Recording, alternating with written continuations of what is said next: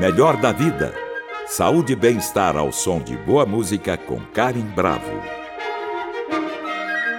O tema de hoje do Melhor da Vida é como manter os diálogos sobre a educação dos filhos e as relações familiares. O aumento da convivência tem sido um dos principais motivos de conflitos entre pais e filhos durante a quarentena. Segundo o nosso especialista convidado de hoje, a criação de expectativas é o início de uma cadeia de conflitos partindo principalmente dos responsáveis pela criança. Ele diz também que a expectativa que nós criamos está na base das ideias e, quando não atendida, gera frustração. Frustração que gera cobranças e cobranças que geram travas. E daí vem o velho conhecido sentimento de culpa dos pais, que pensam que não estão conseguindo ajudar os filhos durante a quarentena. O resultado de todos esses fatores? Angústia, medo do fracasso, sensação de impotência e até depressão. Então, que tal pisar no freio e olhar com atenção para quem é o nosso filho e as capacidades que ele tem? Essa é uma das sugestões do psicólogo Tiago Tamborini, nosso convidado de hoje, pós-graduado em psicologia educacional e em psicologia clínica de crianças e adolescentes pela USP, autor do livro Como Educar no Século XXI, orientador de carreira e palestrante. Olá, doutor Tiago, seja muito bem-vindo ao Melhor da Vida. Tudo bem com você? Tudo ótimo. Olha, depois desse resumo, eu não sei mais o que eu tenho para falar, hein? Foi maravilhoso isso. Ah, eu fiz um resumo depois da sua palestra que eu tive o privilégio de assistir. É, e você falou ali por mais de uma hora, com certeza não vai faltar conteúdo. Isso aqui é só a cereja do bolo. e foi uma palestra que eu vi como libertadora, agregadora, enfim, a gente vai falar aqui e eu queria muito dividir isso com os ouvintes da Rádio Cultura e do Melhor da Vida, porque essa é a intenção do programa, é sempre trazer, proporcionar uma sensação de bem-estar, falar sobre saúde, enfim, qualidade de vida. Então vamos lá, vamos começar, doutor Tiago. Vamos falar desse momento que a gente está vivendo, né? E eu queria trazer aqui para os nossos ouvintes um momento de alívio diante de todo o caos que nós estamos vivendo. Por isso, eu fiz questão de compartilhar o seu conteúdo com os nossos ouvintes da Rádio Cultura e do Melhor da Vida. Vamos começar com uma pergunta básica. É possível, doutor Tiago, melhorar as relações familiares no período de isolamento social? Claro que é. Eu acho que a gente está vivendo uma situação ímpar e que não há precedentes na história com estudos para dizer para nós quais são os melhores caminhos. A gente está aprendendo hum, com os fatos acontecendo, né? Então, mesmo eu, dentro da área da psicologia, não posso aqui na minha prateleira buscar um livro que diga como lidar com filhos e pais e famílias em quarentena, com aula online e todo o, o pacote que vem junto, né? Uhum. De qualquer forma, tem algumas dicas que a gente pode sim aqui levantar para poder trabalhar melhor essa história do, da convivência e os conflitos que ela gera, né? Uhum. E a uhum. primeira delas é compreender que convivência e conflito são coexistentes. Eles não não, não dá para você imaginar convivência sem conflito. Aí você fala, como assim, Tiago? Quer dizer que o conflito a gente vai estar tá, ficar brigando, a gente vai ficar o tempo inteiro num conflito? Veja, o que eu estou querendo dizer é que é impossível duas ou mais pessoas que estejam convivendo não terem ideias diferentes, opiniões diferentes, conceitos diferentes, estratégias diferentes. Isso por si só vai gerar algum tipo de conflito. Eu chego até a questionar casais que nunca entram em conflito se esse relacionamento está saudável, porque há dois motivos para isso. Ou eu não exponho o conflito ou aquilo que me incomoda, o que é ruim e, e leva um relacionamento às vezes ao, ao seu fracasso, né? Uhum. Ou eu não tenho coragem, porque de uma certa forma eu fico amedrontado por essa relação e não faço. De qualquer jeito é muito ruim. Então, Nossa. o conflito ele é parte. Se estamos convivendo mais, teremos mais conflitos. A primeira coisa que a gente tem que entender é essa para poder amenizar o problema entender que o conflito faz parte. Eu vejo muitos pais, muitas famílias angustiadíssimos, dizendo: nossa, mas é, aqui em casa virou um pé de guerra para tudo. A gente, meu Deus do céu, né? O que está acontecendo? Eu não reconheço mais meu filho, eu não reconheço mais o meu marido, a minha esposa. E aí, talvez o primeiro caminho é entender que os conflitos aumentarão porque estamos convivendo mais. Passo dois, para que então esses conflitos possam ter um lugar mais reduzido, mais satisfatório, é dividir conflitos que são agressão, não é desses que a gente está falando, agressão nunca, Uhum. Então, agressão verbal, agressão física, essa não entra no pacote dos conflitos que um relacionamento entende como fazendo parte. Uhum. E aqueles que sobram, então, olhar para o conflito na sua essência, naquilo que leva ao conflito. A gente não faz isso. É doido o que eu estou falando aqui, mas é fácil dar um exemplo, tá, tá. bom? Porque eu acho que com esse exemplo vai ficar mais fácil. Sim. É, a minha filha estava lá com aulas online, né? Começou a história de aula online no ano passado, a ideia de que seriam 15 dias já está se estendendo para quase um ano e meio. E quando tudo isso começou, eu tive ali a primeira expectativa de que eu ia ser um pai muito legal porque eu tô de manhã em casa, as aulas iam ser de manhã. Então, pô, bora lá, porque eu vou ser o pai que ela vai lembrar ao longo da história que ajudou ela a ser alfabetizada. Ela tá com seis anos, eu vou ser um mega pai e ajudante agora dela. E aí eu mantei o computador no melhor lugar, eu pensei na melhor internet, a melhor luz, e eu tava muito feliz porque ela é uma garota que adora ir pra escola, adora aprender, ela é inteligente, nossa, é, vai ser muito legal. Eu não precisei de duas horas para entender que isso não ia funcionar. Acho que assim todos que nós, a... né, Tiago, todos nós já entendemos desde a primeira semana de aula online que o negócio não é bem assim, né? Não é? é? E aí o que começou a acontecer? Eu comecei a cobrar, eu comecei a dar bronca, eu comecei a ir para cima dela como quem diz assim, presta atenção, você vai ficar para trás, você vai perder conteúdo. O que, que eu estava ali naquele momento? Sendo frustrado numa expectativa que era minha. Mas essa expectativa não levava em consideração ela. Não levava em consideração que ela era uma criança de seis anos, que ela tem um perfil que não assistiu o filme da Frozen até o final no cinema. Ou seja, uma criança que não assiste o filme da Frozen no cinema até o final, vai ser difícil assistir uma aula online até o final. Sim, né? Sim. E, e como isso não, não levava ela em consideração, o conflito começou a acontecer dias que ela chorava, dias que ela ficava triste, dias que ela ficava brava, dias que eu chorava, que eu ficava triste, que eu ficava bravo. Pau! Uhum. Perceba que até agora, em nenhum momento eu te relatei uma situação em que eu verdadeiramente foquei no conflito. Eu estava focado na minha expectativa, no meu medo, na minha angústia e ela na dela. Sim. E onde estava o conflito? O conflito estava no medo e na angústia daquilo que representavam as perdas. Sim. Enquanto eu não olhasse para isso, eu não ia resolver esse conflito. Enquanto eu não entendesse que ela tem um limite, enquanto eu não entendesse que não ia ser a mesma coisa que no presencial, enquanto eu não entendesse que eu não sou professor, enquanto eu não olhasse, portanto, por o que era foco do conflito, eu não ia resolver o conflito. E aí eu convido vocês que estão ouvindo a gente aqui agora. Os conflitos que você vive na sua casa, você está focada no foco do conflito ou apenas no conflito em si? Você deu uma bronca no seu filho na mesa porque ele teve um comportamento inadequado. Ele sai correndo batendo porta. E de repente você está dando uma bronca nele porque ele bateu porta. Mas espera aí, o conflito não era aquele comportamento inadequado anterior? Foca nele.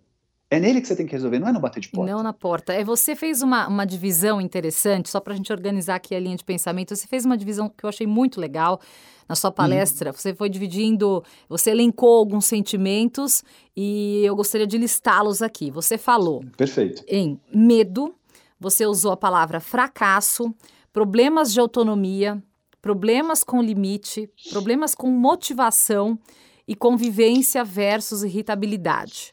Então, Isso. todos esses são sentimentos que você listou no momento que nós estamos vivendo. Eu queria que a gente falasse um pouquinho de cada um deles. É, pensei uhum. a gente começar pelas perdas. É, você chegou a dizer que está na hora de nós olharmos para as perdas. Eu queria que você me falasse é, a que perdas você se refere e qual o tamanho dessas perdas do início da pandemia até agora, doutor Tiago. Perfeito. Olha, a gente tem perdas que vão em todas as ordens, né? Aquelas que estão ligadas a perdas sociais, as uhum. perdas acadêmicas e as de vida, né? Uhum. Nós, perdas é o que não falta para nós nesse momento. E está na hora de a gente olhar para elas, porque percebo que boa parte das angústias que as famílias vivem é ficar tentando sanar um problema de perdas que são inevitáveis, tá? Então, por exemplo, um filho quando ele vai para dentro de casa ter uma aula online, é inevitável a perda em comparação ao presencial. Simples assim, ponto final. Eu não estou dizendo com isso que tudo bem. É muito importante a gente olhar para isso de uma forma que a crítica esteja presente. É claro que não é tudo bem, é claro que é muito ruim. É claro que socialmente falando é um baita impacto, principalmente se a gente pensar em escolas públicas, por exemplo, uhum. que não uhum. tem a mesma estrutura de uma escola particular e que os filhos não têm a mesma condição muitas vezes de acompanhar uma aula porque não tem internet, Sim, não tem computador e assim por diante. um abismo então, digital no nosso país, né? Meu Deus do céu, incrível, né? Então eu não digo isso como quem reforça algo do tudo bem. O que eu estou reforçando aqui é que não entender que as perdas são inevitáveis tem trazido para os nossos jovens, crianças, adolescentes, um problema maior ainda do que as perdas acadêmicas, que são as perdas emocionais as perdas que envolvem a dificuldade hoje de um adolescente, de uma criança, estar melhor consigo mesmo nas suas ansiedades, nos seus medos, nas suas, nos seus eh, estresse, né? Porque eles estão estressados também.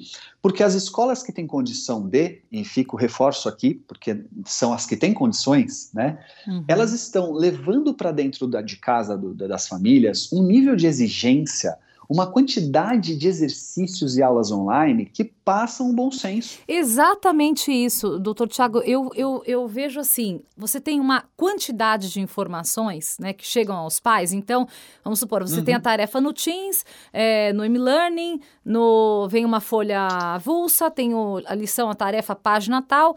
É uma quantidade de tarefas com a criança não adquirindo o conteúdo da maneira adequada, ou seja, algumas acompanham, outras acompanham menos e outras não acompanham nada. E aí uhum. eles se veem diante de uma situação, de um problema que eles não sabem resolver. É, não seria o momento da escola dar uma pisada no freio também, exigir um pouco menos dessas crianças, porque esse nível de exigência, ela acaba gerando uma frustração na criança e em nós pais, que não conseguimos dar conta do recado, né? Acho que a maioria dos pais não está conseguindo dar conta do recado. Perfeito. Você que é psicólogo pode me dizer, especialista nesse assunto, pode me dizer se eu estou equivocada ou não. Olha o momento maluco e esquizofrênico que nós estamos vivendo no sentido de realidades paralelas, tá bom? Eu vou te explicar exatamente o que está acontecendo nos bastidores das escolas particulares, é, e aí eu não falo só São Paulo, eu falo Brasil e, e aqueles que, de novo, têm condições de. As escolas, se você conversar com uma escola, e eu vou aqui, eu, eu, eu vou falar por elas, então eu posso cometer erros, mas eu acredito que 100% delas pensariam dessa forma. Uhum. As escolas gostariam de estar num ritmo menos acelerado. Quando eu falo as escolas, a sua gestão, gestão pedagógica principalmente. Então, converse com o diretor, com o coordenador, com os próprios professores, eles dirão para você: não, nós, nós também achamos que seria melhor é, termos menos tempo de aula, mas mais efetivo, termos grupos divididos, né, já que é online, vamos dividir assim, amanhã tem cinco aulas, então a gente vai dividir cinco horas de aula, certo? Sim. Então a gente vai ter cinco grupos, é, o grupo A vai a primeira hora, o grupo B a segunda hora. É, tá bom, a gente vai ter menos pessoas conectadas, portanto, a gente vai conseguir olhar mais, mais perto delas, a gente vai estar mais perto desses alunos, uhum. a gente vai ter menos tempo de aula, mas vai ser mais efetivo. Tá bom, então bora fazer isso? Hum, tem um probleminha. Como é que você lida com as famílias que são insistentemente cobradoras de uma escola que esteja entregando o tempo inteiro esse ritmo de aula? Você fala, não é possível, Thiago. Os pais estão fazendo isso e muito. Os pais hoje têm uma cobrança diante das escolas de que essas perdas não aconteçam ou sejam minimizadas em absoluto. Então, o que acontece é que as escolas que tomaram essa decisão, isso são dados concretos, tá bom? O que eu vou dizer tá. agora são dados concretos. As escolas no ano passado que tomaram a decisão de ter menos tempo de aula, acreditando que aquele tempo que teria era mais efetivo, ou dividindo as turmas em pequenos grupos para se aproximar dos alunos ainda que online, essas escolas perderam mais alunos em detrimento das escolas que botaram o pé no acelerador quinta marcha. Mas por que, que então, os pais estão fazendo isso? Eles estão sentindo medo do, do, fracasso dos filhos ou medo que o filho fique para trás? Eh, qual é a razão, a justificativa exatamente. desses pais? Nós criamos nos últimos 20, 30 anos um monstro interno, né, social e que veio para dentro de nós. E o monstro que a gente criou foi o seguinte. E, aliás, as escolas são responsáveis por isso, e eu diria que hoje elas estão pagando um preço alto por terem deixado esse monstro crescer e não ter feito nada. Que monstro é esse? É o monstro da crença de que se o meu filho não estiver na melhor universidade do país, se ele não tiver a melhor formação, ele está fadado ao fracasso.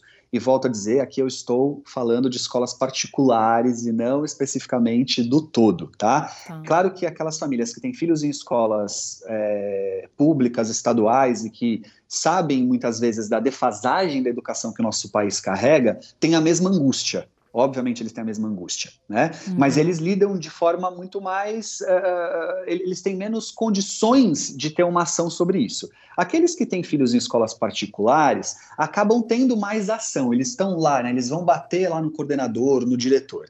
E que monstro é esse que motiva eles? O monstro de que se o meu filho não estiver com a melhor formação, ele está fadado ao fracasso. A ideia de que o Enem é que categoriza a qualidade de uma escola, né? O Enem não foi criado para isso, vamos combinar que o Enem, quando surgiu, ele surgiu para fazer uma avaliação sobre a qualidade do ensino médio do país, para poder saber quais as diferenças que existiam entre as diferentes áreas do país. Hoje, o Enem virou uma maneira de você avaliar a qualidade de uma escola de acordo com a pontuação dela no Enem e do seu grupo de alunos. Uhum. Então, esse monstro, agora na pandemia, ganhou uma força, ele ganhou uma energia né? É igual videogame que a molecada gosta de jogar, né? Tem alguns personagens que quando ele toma porrada, ele cresce, ele fica mais forte. Ou seja, né? a pandemia ela colocou uma lente de aumento sobre as nossas Isso. famílias, os nossos problemas, os nossos filhos, tudo, né? Isso, exatamente. Só que ao mesmo tempo, olha a oportunidade que a gente tem. A oportunidade de reavaliar esse monstro e ver se ele é real. Vamos abrir esse armário, vamos tirar o monstro lá de dentro, vamos ver se ele é real ou se a gente só está com medo do escuro. Porque nos últimos anos, tudo que a gente encontra de literatura, de profissionais que pesquisam, a gente tem, por exemplo, o Harari, que traz ali uma, uma, uma série de colocações no livro 21 lições para o século XXI, entre vários outros teóricos que eu poderia citar, que vão dizer para nós o seguinte: olha, a partir de agora e cada vez mais, competências que vão além do, do, do, do teórico são necessárias a resiliência, a capacidade de lidar com a frustração, a inteligência emocional, o sócio emocional, ou seja, cada vez mais e veio para ficar, não é mais só o acadêmico quem manda. E a gente precisa olhar com isso para isso com mais carinho. E a gente tem, infelizmente, da maneira mais trágica possível, mas não deixa de ser, uma oportunidade de olhar para tudo isso de ensinar filhos, por exemplo, limites da forma mais objetiva que existe. O meu filho não pode fazer aniversário esse ano, não é porque eu não quero, é porque não pode. Ele vai fazer aniversário sozinho em casa cantando parabéns com o papai e com a mamãe, nem vovô e vovó vai ver. Melhor da vida com Karim Bravo. Convidado do programa de hoje é o psicólogo Tiago Tamborini. Se você tem filhos pequenos e está enfrentando problemas com as crianças e a educação online, fique conosco. Como você disse, limite, limite ninguém gosta de limite. Limite não é legal. E, né, eu não. ouvi isso na sua palestra. Nem adultos, nem crianças, ninguém gosta, de, ninguém gosta de limite. Você chegar para o seu filho, Tiago, diante de uma uhum. pandemia, ele está isolado, está longe dos amigos, não está tendo a convivência de sempre, fazendo os esportes de sempre a festinha, que é. Quem não gosta de festa, né? Grande parte das crianças gosta. Filho, você não pode ter uma festa. E aí ele faz uma birra gigantesca, chora, esperneia. Como é que a gente lida com esse tipo de frustração da criança? A gente lida entendendo que frustração, quando é adequada ao contexto, quando é uma frustração que faz sentido e ela é inevitável, ela é extremamente construtiva, ou seja, ela molda, ela forja aquele indivíduo. Então, indivíduos que crescem sem frustrar-se, indivíduos que crescem sem entender que há limites que o social impõe, são indivíduos que tendem a estar muito mais suscetíveis a problemas psíquicos, emocionais, de dificuldades de lidar com a vida, do que aqueles que tiveram contato direto com a frustração que a vida impõe. É assim desde que nascemos. Né? Desde que nascemos, estamos em contato com uma série de limitações que a vida nos impõe. E este filho terá momentos da vida dele em que é, vai prevalecer a frustração e ficar bravo, bater porta, dizer que odeia papai e mamãe, que quando fizer 18 vai fugir de casa e jogar uma bomba em todo mundo, faz parte do jogo. E isso não pode ser, pelo pai e pela mãe, acolhido como se fosse algo que eles estivessem a todo tempo tendo que dar conta. Uhum. Veja, muitos você citou aí né, nessa, nessa construção da palestra que você ouviu, eu falando sobre motivação, né? Uhum. Muito do que traz a dificuldade de hoje encontrarmos crianças e adolescentes motivados é porque a motivação tem na sua base a falta. O que te motiva a ir na cozinha beber água é sede. O que te motiva a se alimentar é fome. Ah, Thiago, mas eu como uma caixa de bombons se não estou com fome. O que acontece comigo? Presta atenção como esse bombom está entrando no lugar de alguma coisa. Como há alguma falta que você está tentando sanar com esse bombom. Algum buraco ele está tentando cobrir. Então, uhum. nós estamos o tempo inteiro movidos pela falta. Que falta seus filhos têm hoje, se não é possível permiti-los se frustrar, ficarem tristes, não terem no momento em que querem, terem que esperar. E olha se a pandemia não veio para ensiná-los da maneira mais objetiva possível isso. Então, uhum. é, a gente precisa cada vez mais observar o que está acontecendo no nosso entorno com a suavidade que a educação traz e ao mesmo tempo dificuldade. Você fala, como assim suavidade e dificuldade? Suavidade no sentido de que se a gente resgatar mais o nosso lado instintivo do que a gente sabe que é importante, a gente vai entender que um filho passar oito horas na frente de uma tela de computador não funciona. Não é isso que vai trazer para ele algum tipo de resultado positivo. E a gente, ao mesmo tempo, vai saber que se o filho souber lidar melhor com as frustrações, e se ele entender que para lidar com frustração ele tem que vivê-las, ainda que ele não goste, a gente vai automaticamente estar tá educando o filho para algo muito mais importante do que achar o valor de X numa equação. Agora, doutor... É claro, tem uma opinião pessoal? Tem, é. mas eu acredito muito nisso. Com certeza, eu também. Agora, doutor Tiago, quando você vê um filho desmotivado, tá? Vou dar um exemplo uhum, aqui. Uhum. É, meu filho era apaixonado por futebol, hoje ele não quer mais ir ao treino. Voltaram os treinos, uhum. mas ele não quer mais ir, ele não tem mais vontade. Uhum. Então, você vê um filho desmotivado para estudar, um filho desmotivado para jogar bola. Qual é o tipo de conversa, qual é o tipo de aproximação que pode funcionar, tentar trazer mais motivação para as atividades dele? O que, que a gente tem que fazer? Por onde a gente consegue essa aproximação e consegue talvez buscar um resultado positivo com relação à motivação? Quantos anos tem seu filho, perdão? Sete. Sete, tá. É, com sete anos, a gente ainda vai entender que o que pode estar acontecendo com ele é ter perdido o ritmo. Tá? Uhum. Então, pense que depois de tanto tempo presos dentro de casa, com um pouco volume de atividade física, afastado dos colegas e voltado muito para telas, seja videogame, seja aula online, seja lá o que for, ele perdeu o ritmo.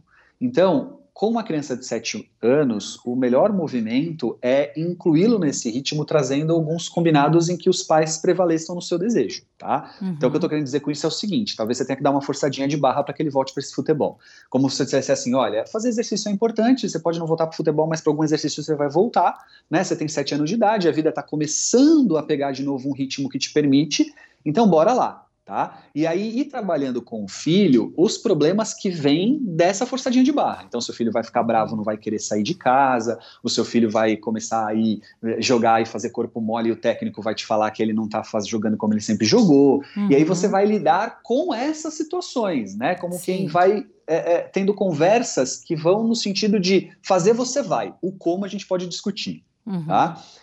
Agora, existem aqueles que estão na entrada da adolescência, ou estão no auge da adolescência, ali por volta dos 14 a 16 anos de idade, a gente está no furacão da adolescência. E é muito comum que adolescente abra mão de antigos prazeres. Então, se você é pai ou mãe de uma adolescente agora, que está percebendo que está muito difícil ele cumprir com os antigos prazeres, pode ter nisso algo que já aconteceria de qualquer jeito, independente da pandemia. Então, às vezes você vê, né, um, seu filho, sei lá, ele vai até os 13 anos de idade que ele ama jogar futebol, ele vai todo dia, ele quer ser jogador profissional. De repente, preguiça, apatia, falta uhum. de vontade. Sabe o que está acontecendo com esse menino? Deprimiu, vou levar no psicólogo. Não, é natural que na adolescência ele questione os antigos prazeres, porque o cérebro dele está tendo mais dificuldade de sentir prazer, a gente perde receptor de dopamina, e dopamina é uma substância que dá prazer. Se eu perder receptor, eu perco o senso de sentir prazer. Então, o, o adolescente e o adulto têm mais dificuldade de sentir prazer que uma criança. Uhum. Então, o que dava prazer antes não dá mais, tá? Sim. E ele automaticamente quer ressignificar suas escolhas. O que não é adolescência se não falar, quero ser eu, né? Uhum. Quero ser mais eu. Então, é Sim. é normal, independente da pandemia, tá bom? Eu só quis diferenciar essas duas coisas porque depende muito o pai que é a mãe que está ouvindo a gente, os, o que ele está vivendo, né? Uhum. No seu caso, com essa idade, saiu do ritmo e você vai ter que ajudar a colocar. Colocar. Essa é a regra. Exatamente. Doutor Tiago, com relação às perdas acadêmicas, né? Essas crianças e esses jovens ou adolescentes, eles vão conseguir re recuperar o conteúdo perdido, porque eu sinto que os pais estão cobrando mais, né? Justamente uhum. porque vê a dificuldade do filho. Bom, meu filho não está conseguindo acompanhar, então eu vou colocar numa aula é, particular, eu vou fazer, buscar uma aula de reforço. As próprias escolas estão oferecendo aulas de reforço. Qual que é o limite do bom senso ali? Como é que a gente percebe que a gente está sobrecarregando e talvez fazendo mal? Você disse num determinado momento da sua palestra que quando a gente põe uma sobrecarga no filho, fica ali cobrando, cobrando excessivamente, você gera uma trava na criança. A criança às vezes acaba uhum. regredindo. Ela conseguia escrever o nome com letra cursiva, de repente ela para de escrever. Então, a gente, a maioria dos pais está sobrecarregando os filhos para que eles aprendam e não respeitando talvez o tempo de cada um deles? Até onde que a gente esse limite é saudável? Sim, é, eu diria para você que existe um volume muito grande hoje de famílias e escolas que estão sobrecarregando, volto a dizer, parte delas muito justificado. Família pelo medo da perda, escola pelo medo da perda também, só sabemos que são perdas diferentes, o medo por perdas diferentes, né? Mas, é, quando você me faz essa pergunta, qual o limite do bom senso? A única resposta que eu tenho para isso é: o seu filho vai te mostrar esse limite. Ele vai te dar esse recado. Então, isso é muito delicado. Não tem uma regrinha de três que eu possa passar para você para te dizer qual é esse limite. Né? Uhum. O limite do bom senso muitas vezes é o seu próprio filho. Que recado ele está te dando diante daquilo que ele está fazendo? Existem jovens que são mais organizados por natureza eles conseguem, por natureza, ter mais tempo envolvidos com os estudos. Outros não. Outros têm uma dificuldade maior de concentração, uma dificuldade maior de ficar uh, envolvido com a mesma atividade por um bom tempo. Veja que para essas duas famílias o limite será diferente. E quem vai dar esse limite é o próprio filho. Tiago, tá bom, mas e aí? Eu, eu acho que o meu filho está fazendo corpo mole. Eu acho que ele está com preguiça. Eu acho que, não sei, está estranho, ele está me enrolando. Tá bom. A primeira pergunta que você vai se fazer então é: olha para você primeiro e se, se responde primeiro para você assim: como é que andam os seus fantasmas? Como é que está esse monstro em você aí? Como é que está o seu medo de que ele fique defasado, o seu medo de que ele fique para trás, de que ele não tenha uma boa formação? Porque se ele estiver muito grande, muito, muito grande, primeiro cuida desse medo. Uhum. Cuidado desse medo vai ficar mais fácil olhar para o seu filho e ver se realmente ele está fazendo o corpo mole ou não. Porque eu tenho famílias que me questionam e a primeira pergunta que eu faço é a seguinte: mas quantas horas de aula online ele tem? Ah, Thiago, ele tem, olha, na quinta, na, na quarta, ah, ele tem três dias a semana, ele tem sete horas de aula online. Como é que é? Você já passou sete horas na frente de um computador fazendo eu qualquer isso, coisa? Eu acho insano. Se um adulto não consegue ficar sete horas prestando atenção, porque eu não consigo ficar sete horas seguidas. Eu sou jornalista, você é psicólogo, a gente lê muito. Eu não consigo ficar sete horas com atenção 100% voltada ao computador, né? E aí eu hum. vejo que muitos pais acabam interferindo para chamar a atenção do filho. Olha lá, fulana, a professora está falando e você está olhando para o teto, presta atenção. Ou interferem na aula online. Eu dei muita risada quando você falou, pais, não façam isso, não interfiram, não questionem a professora. a gente tem esse hábito de tentar ajudar. Mas você, segundo você, isso é terrível. A gente não deve entrar. Entrar na aula online é um erro, certo? A gente não deve ajudar é terrível. Olha só que incrível que eu vou dizer agora para vocês refletirem nós estamos morrendo de medo de perdas que serão inevitáveis. E se elas são inevitáveis, não adianta a gente ficar focando muito nelas. Por exemplo, volume, né? O filho não vai aprender a mesma quantidade de coisas que ele aprenderia, aprenderia no presencial. Mas eu apostava muito que nós poderíamos trazer para o filho o desenvolvimento da autonomia a quarentena, a pandemia podia trazer isso para nós. Porque, olha, filho, é o seguinte: estamos todos aqui dentro de casa agora, parte desse tempo nós ficamos sem funcionários, por exemplo, ou eu estou em home office fazendo uma reunião, você está aí sozinho no seu quarto, não tem professor aí para te atender o tempo inteiro. Então, bora desenvolver autonomia. Esse filho teria que tomar mais decisões sozinho, ele teria que se organizar mais sozinho. Não importa a idade, hein? Cada idade teria uma demanda, teria um, uma estratégia, mas não importa a idade. Você sabe o que aconteceu? O contrário. Essas crianças e adolescentes estão chegando nas escolas, as escolas estão de cabelo em pé, porque eles não sabem mais fazer agenda. Eles não conseguem mais se orientar de tão, tão, tão, tão orientados que eles foram pelos pais. Os pais ficaram tão em cima, essa brincadeira que eu falei da abertura da câmera, né, de falar com a professora, uhum. é por causa disso. Aquela mãe, assim, é tentador, gente. Eu já, eu já me peguei fazendo também, né? Você tá ali ouvindo, aí o filho perdeu a página. Sim. Aí você vai lá na, na, na câmera, professora, qual é a página mesmo? O Thiago não ouviu o número. É. Gente, ajudar. além disso ser absolutamente invasivo, porque você está invadindo a aula de um professor, é como abrir a porta da sala de aula sem bater antes, Sim. né? Você está impedindo o seu filho de lidar com o básico do básico da autonomia, se virar com a página que ele perdeu. Professora, me ajuda, não achei, colega, né? Uhum. Então, olha que belo exemplo que você me permitiu dar quando você fez esse, essa colocação. Por quê? Aquilo que é do inevitável é inevitável, mas tantas oportunidades nós estamos perdendo de ajudar filhos a se conectarem com a casa como se não fossem turistas. Né? Sim. Filho não é turista, filho é pertencente daquele espaço. E se não é turista, é pertencente, vamos aproveitar que ele está trancado em casa, está perdendo conteúdo acadêmico, mas pode estar ganhando conteúdo social, aprendendo a fazer parte daquela família, ajudando a lavar uma louça, colocar uma roupa na máquina, estender uma roupa no varal, tirar uma mesa, colocar uma mesa.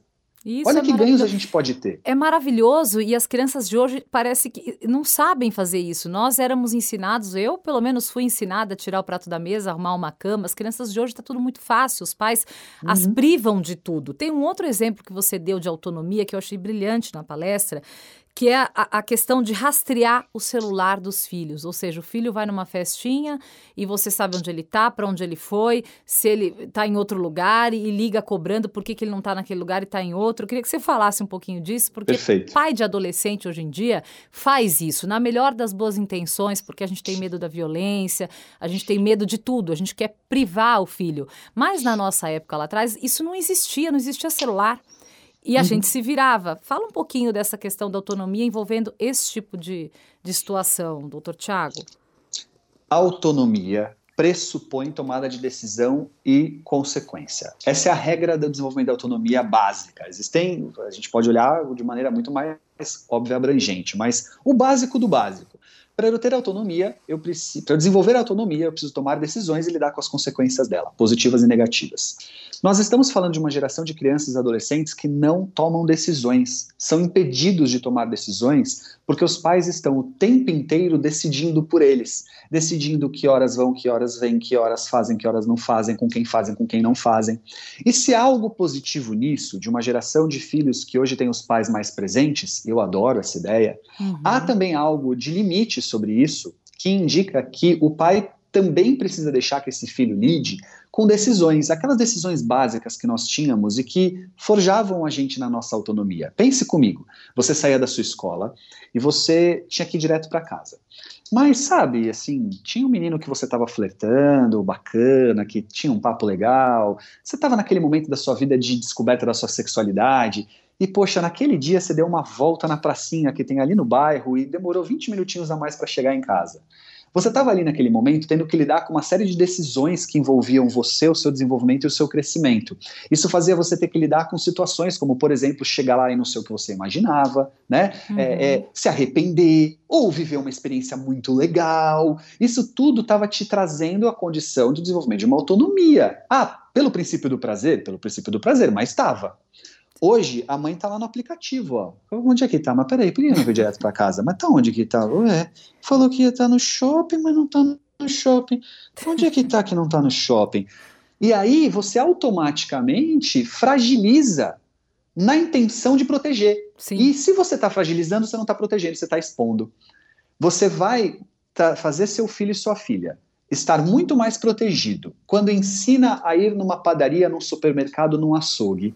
Ainda que corra algum risco neste caminho, você vai estar protegendo muito mais se ensinar a lidar com isso do que se você ficar o tempo inteiro protegendo e com isso fragilizar. Vale olhar para a natureza. A natureza, como por exemplo os pássaros, e não é um único exemplo, não, poderia dar vários. Eu vou usar o pássaro porque é o mais facinho e o mais comum, tá bom? O pássaro tem um momento certo de alçar voo. Se ele perder aquele momento, ele não consegue criar asas que sustentem. E já era, não adianta, você pode fazer o que for, não tem fisioterapeuta que resolva o pássaro. Uhum. Então, se nós não dermos na condição e no tempo certo para os nossos filhos a condição de desenvolver a asa, vai ficar muito difícil ver voar. E aí, em vez de você é, proteger, você está expondo. Sim. Então, o medo do assalto, do sequestro, da violência, do assédio, não são pretextos para que você não, para que você é, impeça o seu filho ou a sua filha de viver situações do dia a dia que ajudam no desenvolvimento da autonomia e da maturidade. Doutor- Dói, dói. Eu tenho uma Dói. filha. Escuta, eu tenho uma filha de seis aninhos. né? Você imagina, ficar imaginando que eu vou ensinar ela a ir sozinha no supermercado, me dá um frio na barriga só de falar. Mas é. eu vou lutar com esse frio na barriga, porque se eu não ensiná-la a fazer alguma coisa sozinha, que ela tenha que tomar uma decisão, que ela. E olha, eu tô dando exemplo do supermercado, não poderia ser qualquer um, ir sozinha para a escola, claro. ir para casa da amiga, pegar um ônibus, um Uber, seja lá o que for. Isso são vários exemplos que eu poderia dar do quanto é importante permitir que o filho tome suas próprias decisões e escolhas. Outra queixa constante, doutor Tiago, é a dificuldade de colocar limite nos nossos filhos. Uhum. Antigamente, uhum. É, eu ouço a minha mãe dizer, né? Antigamente era muito mais fácil impor limite, as crianças de hoje não têm limite. Você acha que os filhos de hoje eles são mais difíceis? Olha, primeiro eu diria que essa ideia de que no passado era mais fácil ou os filhos recebiam um limite mais fácil tem uma certa construção emocional sobre a história. Filho sempre deu trabalho, sempre foi difícil pôr limite em filho. Vamos combinar. Uhum. Todo mundo tem uma história que vai lembrar de quando era criança, das broncas que tomavam, dos castigos. Mesmo aquele que diz assim: ah, o meu pai só de olhar para mim eu já ficava quieto. Esse, mesmo esse vai ter várias lembranças de broncas e castigos que tomou, né? Sim. Agora, se nós atualizarmos para o contexto e para o momento atual, nós temos novos desafios que sim trazem um, um que a mais nessa história. Por exemplo, rede social, internet, e, telas e, e, afins. Eu acho que traz um, um, um aperitivo, uma pimenta para essa história do limite, sim, porque está mais difícil você ter sobre o seu filho uh, uma demanda de, de observação, de controle natural e saudável, né? Sim. É, onde está esse filho quando ele está online? Né? Com quem ele está falando? Não dá mais. Quer ver? Olha que legal. Não dá mais para pegar na extensão do telefone para saber com quem seu filho está falando. Isso é ótimo. Né? Quem nunca, né? Quem nunca? Esses filhos da mãe nem falar falam mais, eles digitam em código Isso, às vezes. Exatamente. Então... Outra linguagem. Agora, doutor Tiago, nosso tempo está chegando ao fim, mas tem duas perguntas que eu não quero deixar de te fazer. Uma delas, para a gente tentar acalmar o coração dos pais aí um pouquinho. Quando a gente está, os pais estão mais impacientes e, obviamente, por tudo que a gente está vivendo, pelo excesso de convivência que a gente já falou aqui ao longo dessa entrevista.